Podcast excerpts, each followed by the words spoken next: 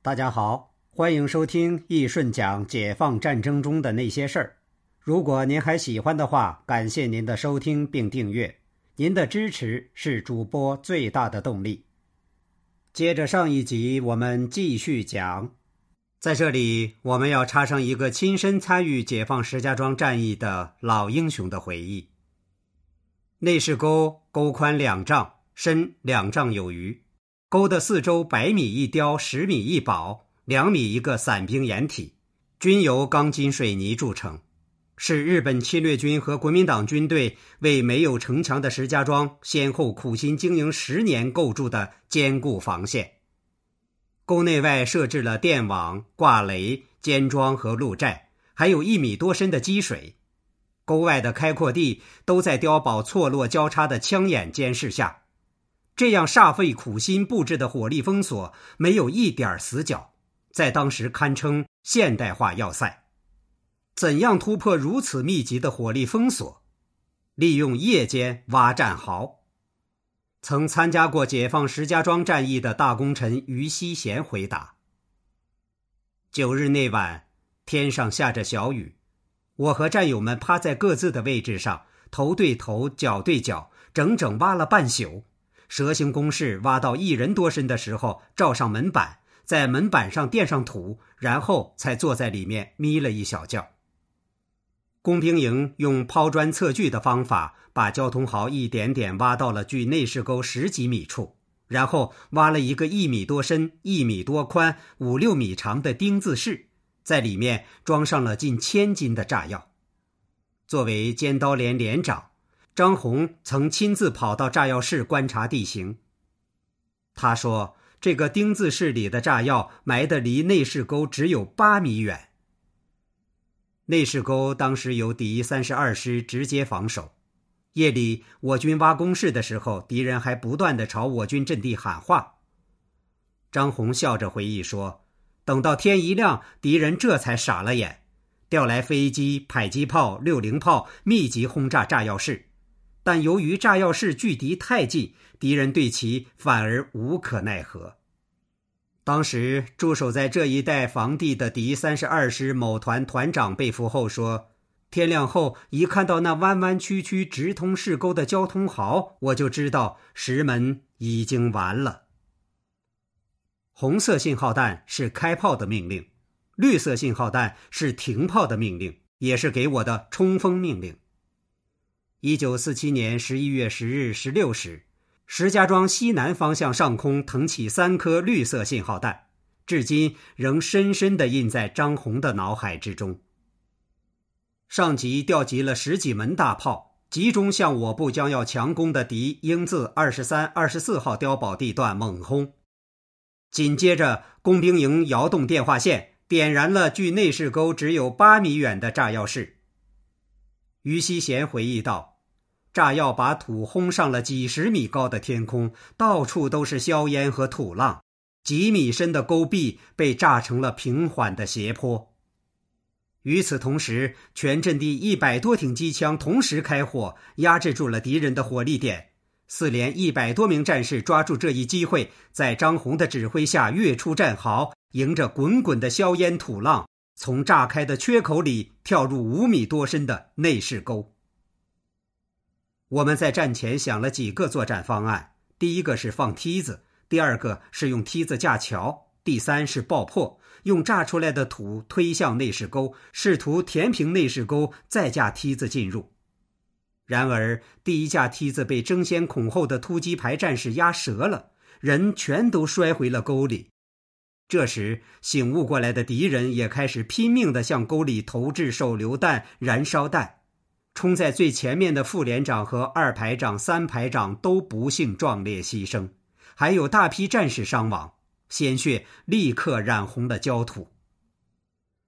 打完内势沟清点人数，全连一百四十多人，只剩下二十来人还有战斗力。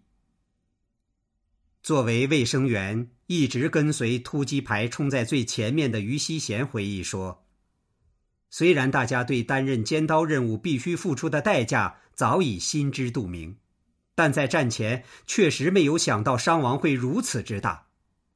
所幸他在战前对全连进行过战场救护培训，而且专门为每个班培养了一名卫生战士，这才有效降低了伤员的阵亡率。而于西贤在战后也因此被记了大功。我们当时什么也顾不上，在敌人枪林弹雨中迅速搭上了第二架梯子，同时战士们急中生智，用人梯把人一个个的顶了起来。三班长王福奎站在人梯上，用双手抓住了下垂的铁丝网，冲了上去，在战友的配合下，打退了敌人的第一次反冲锋。就这样，越来越多的战士跳出了内势沟。张红清楚的记得，从开始冲锋到此时，秒针围着表盘刚刚转到了第六圈。又过了三分多钟，只是炮火延伸的红色信号弹就腾上天空。要扩大突破口，就一定要炸毁敌南兵营的围墙。八班长刘英福夹着炸药包，选好地形，冲进了交织的火力网里，瞬间接近了围墙。敌人的火力霎时集中在他身上，他的胳膊和腰部涌出了鲜血。我眼见他拖着直愣愣的双腿，用牙咬着炸药包，猛地点燃了引线，坦然地高喊了一声：“连长，你们就听响吧。”张红回忆道：“轰隆一声，围墙被炸开了一个大豁口，打开了歼灭西南兵营之敌的胜利通道。三纵八旅二十三团、二十二团、十九团、二十一团依次从这里冲了进去。”紧跟着，兄弟部队在东北方向也打开了自己的通路。然而，根据杨成武将军生前的回忆，张宏、于西贤所在的晋察冀野战军三纵八旅二十三团，在整个战役部署中，其实属于主攻部队。在主攻兄弟部队遇到困难的关头，正是他们的英勇冲杀，把整个战役推向了崭新的高潮。战后。二十三团荣获大功团称号，三纵司令员郑维山、政委胡耀邦代表中央军委授予他们能攻善守的奖旗。二营四连荣获集体特功，登城第一人王富奎连续爆破英雄刘英福被评为特功功臣，于西贤等三人被评为大功功臣。到今天，我们回头看。缺枪少炮的晋察冀解放军是如何仅用六昼夜就攻下了石家庄呢？我们总结出以下几点：一、围点打援，调第三军出石家庄。说起来，解放军能拿下石家庄，还应该给蒋介石记上头功。战至一九四七年入秋，国民党军北平行员鉴于战事不利。遂将主力七个军、三十二个师收缩于北平、天津、保定三角地带，企图依托这里便捷的铁路、公路实施机动作战，另以罗立荣的第三军驻守石家庄。倘若国民党军能维持这一阵势，彻底剿灭华北解放军固然是水中月、镜中花，但晋察冀解放军也很难在短时间内攻下上述要点。然而，这种僵局很快就被打破了。